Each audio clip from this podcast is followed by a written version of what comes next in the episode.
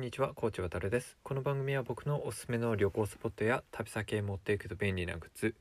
僕は旅先で経験した出来事などについて紹介する番組です。今回は交通 IC カードについて紹介したいと思います。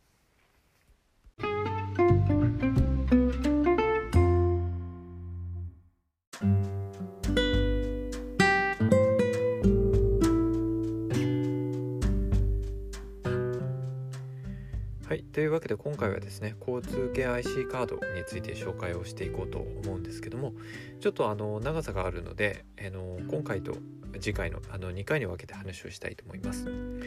で、えーとまあ、そもそもなぜあのこの話をしようかと思ったのかというところなんですけどもあの、まあ、Suica などのいわゆる交通系の IC カードのあの、まあ、コレクションが僕結構溜まっていてですね今のところ21種類あの溜まっていますでこれあのえっ、ー、とですね旅行に行く先で、まあ、あの結構入手をして、まあ、コレクションしてきたっていうところで、まあ、旅とあの切っても切り離せないというか旅に関連した趣味の一つになるので、まあ、ちょっとこういうものはあるんだよということであの紹介をしようと思います。今回の場合ですね集め始めたきっかけと、まあ、コレクションの内容を紹介できればなというふうに思っています。でえっ、ー、とですねまずあの、まあ、きっかけなんですけどもこれあのきっかけは僕にとってのきっかけというのはこの映画の「バック・トゥ・ザ・フューチャー」が実はきっかけだったりします。あのなかなかなんあのなんでそれがきっかけになるのかっていうふうにあの不思議に思うかもしれないんですけどもあのバック・トゥ・ザ・フューチャーのあのパート2の中でですねあのいろんな時代に出かけたあのドクがですねそれぞれの時代のお金をストックしているというシーンがあると思います。確かあのえっ、とですねえっ、とドク自身がですね着ているコートのまあポケットかなんかです内側のポケットに、まあ、各時代のそのお金があのポケットに入ってるっていうようなシーンだったというふうに思うんですけどもあれをですねあのちっちゃい時に見てあのすごく影響を受けたというか印象に残ったあのシーンの一つになっています。あの映画の中ではですね確かあの、まあ、主人公のマーティンですね2021年のお金を選んであの渡していたと思うんですけどもあの、まあ、ちっちゃい時というかあのちっちゃい時もそうですし特にま学生の頃にもう一度見た時その印象の方が強いかもしれないんですけどもその時にですねあの、まあ、映画を見た僕がですね、まあ、それをあの、まあ、真似てみたくてですね、えー、日本各地で使われてる交通系の IC カードを集め始めました。まああの映画の影響を受けたんだったらそのお金を集めるのが普通じゃないかなっていうふうに普通の流れじゃないかなっていうふうに自分でも思ったりするんですけどもちょっとお金はハードルが高いとあの早々に思いましてでちょうどその頃ですね多分あの、まあ、交通系の IC カードが結構いろんなものが出てきてるもうすでに時期だったと思うので、まあ、これをちょっと集めたらあの、まあ、いろんなところで、ま、使える交通系の、ま、カードだしあと旅の思い出もなるしっていうところで集め始めた記憶があります。で、えーと、そうですね、まあ、きっかけとしてはそのバックトゥージャフューチャーだったんですけども、まあ、それ以外にもですね、まあ、交通系の IC カードに目をつけた理由っていうのが大きくあの分けると3つあります。で1つ目は交通系の IC カードっていうのは、まあ、どれも素材がしっかりしていて硬いので、ま、コレクションする際の、ま、貴重さがあるなというふうに思ったということがあります。これがまあピラピラのカビの、まあ、カードだとちょっとあんまりありがたみもないんですけども結構その点交通系の IC カードっていうのはすごく一枚一枚しっかりしてるなというふうにあのみんなも思うと思います。であとはですね、まあ、この後で紹介していくことにもなるんですけども、まあ、独自のデザインが結構ですね各地のあの交通系の IC カードが施されているので、まあ、そういうのが見てて楽しいというところがありました。であと3番目の理由としては、まあ、現地でしか購入できないカードというものがあるので特別感もあるし旅の記録にもなるというところがあのありました。あのちなみにですね、まあ、交通系の IC カードっていうふうにずっと呼んできてるんですけどもこの IC カードっていうのは Integrated Circuit Card の略になっています。まあなかなか普通はもうみんな IC カードっていうふうにあの呼んでますし表記としてもですね例えばコンビニで使えるあの支払いあの方法なんかのところは、まあ、交通系 IC カードっていうふうには書いてあるんですけども、まあ、一応正式名称はその Integrated Integrated Circuit という名前がついています。であのですね僕のコレクションの話をちょっとしていこうと思うんですけども僕がコレクションをしている交通系の IC カードについてはこちらもですねあの種類としては大きく分けると3種類あのあるかなというふうに思っています。まず1つ目が、えー、全国相互利用サービス対応の交通系 IC カード。これがまあ10種類あの全て揃っています。それから、えー、蒸気以外の、えーと、蒸気というか、まあ、今述べた以外のですねエリア限定の交通系 IC カードっていうのがあるんですけどこれが僕のコレクションでは9種類あります。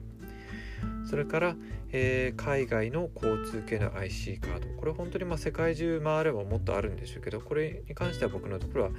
ところでは今のところまあ3種類あの持っているような状況になりますでこの後はですねちょっとこのそれぞれのコレクションというところをまあ順番に紹介していければなというふうに思います。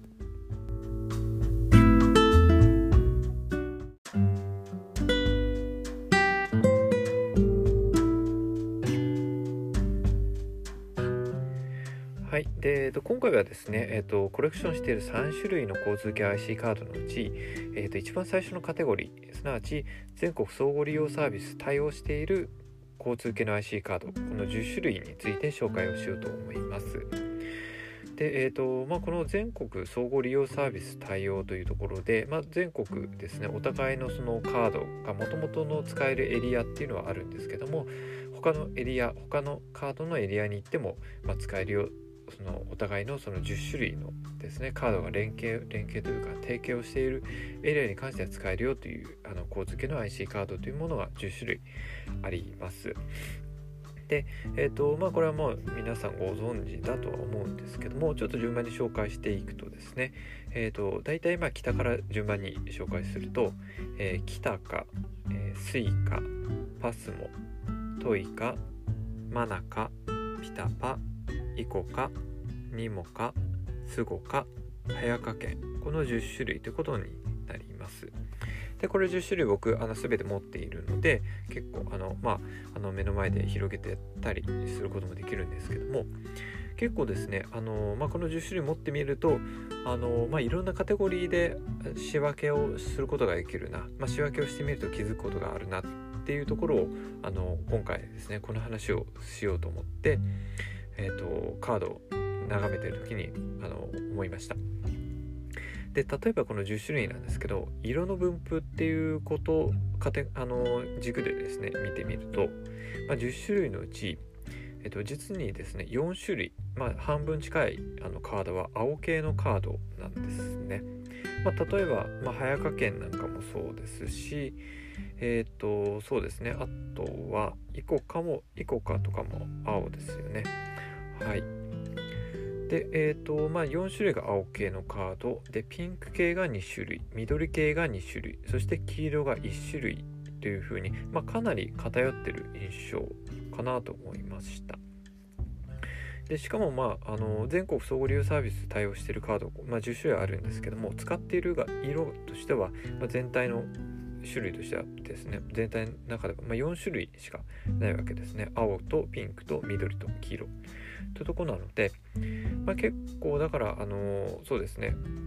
あの次回以降紹介しようと思う他のエリアで使われている地方限定の交通系の IC カードなんかで、まあ、あのこれ以外の色のカードっていうのが出てくるとやっぱり新鮮に映るなというふうに思います。それからあとデザインという軸で見てみても結構面白いかなと思います。で交通系こちら全国相互利用対応している交通系の IC カードの場合ですね。あの10種類あるうちに、まあ、9種類はですね、えー、何かしらのイラストがあの入っています。で逆に入っていないのは1種類で、まあ、これは何かというとトイカですね。トイカだけは、えーと、文字が、えーと、入ってるだけで何か特定のキャラクターが書かれていないというところはあの特徴的です、まあ、ちょっとあの寂しいなと思うあの デザインかなというふうに個人的に思います。あの何かそれで模様が敷き詰めてあればまたちょっと違うんですけども結構あのトイカっていう文字が入ってるだけのシンプルなカードのあの印象を受けます。それからあの、まあ、9種類は何かしらのイラストが入ってるよっていうふうなことに言ったんですけども入ってるもののうち明らかにキャラクターだなっていうものが入っているのは、えー、スイカとキタカ、えー、それからニモカスゴカ早川県、えー、こちらの5種類ですね。でえー、っとそれ以外のところはというと、まあ、パスモについては電車とバスのあのイラストが描かれていて、まあ、ちょっとキャラクターとは違うかなという感じです。それから、えーと、イコカについては明らかなキャラクターは入っていないんですけどもあのイコカの中文字の中のですね A の A の文字のところにあの目のマークがついていてまるでその文字がキャラクターのようになっているというような感じになります。それからあと真中については、まあ、中心にですねその大きなその満月のような月なのか、まあ、ちょっと太陽みたいなマークがあってそれに顔がついています、ま、個人的にはこれを見るとちょっとファミリーマートの昔のあのロゴマークを思い出します。今のファミリーマートって緑と青と白のストライプだと思うんですけど、まあ、今でも結構あの海外うんそうですね。ちょっともう今変わってしまったかもしれないですけど台湾なんかに行ったりすると昔のファミリーマートのロゴがそのまま残っていてあのちょっと大きなあの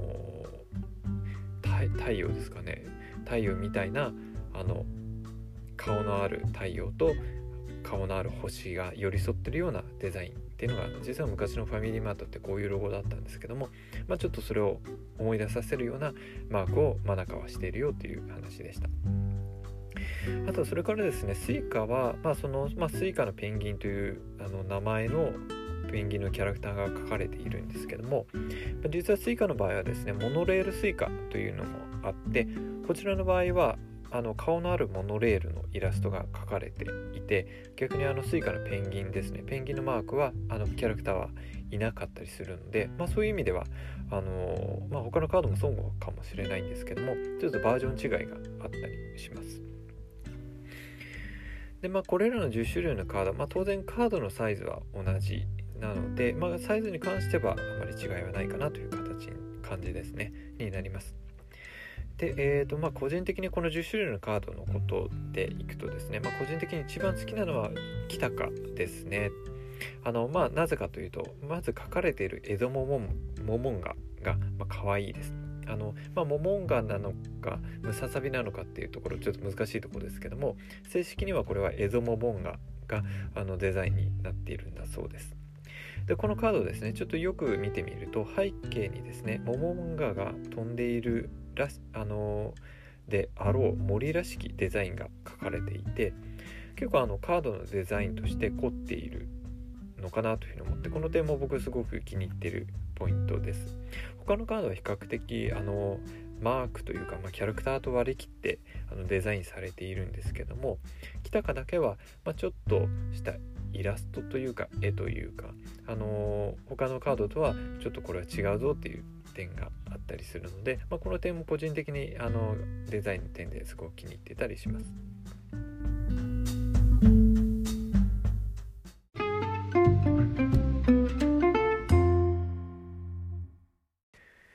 はい。というわけで今回はですね、交通系 IC カードのその1位として前半の部分を、えーと、ちょっと話をしてきました。えーと、次回以降はですね今度はですねこの全国相互利用サービスに対応していない、まあ、エリア限定の交通系 IC カードとあと海外で、えーと、使われている交通系 IC カードのコレクションについて紹介をしたいと思います。というわけで、あの、コーチ渡がお送りしました。また次回もお聴きください。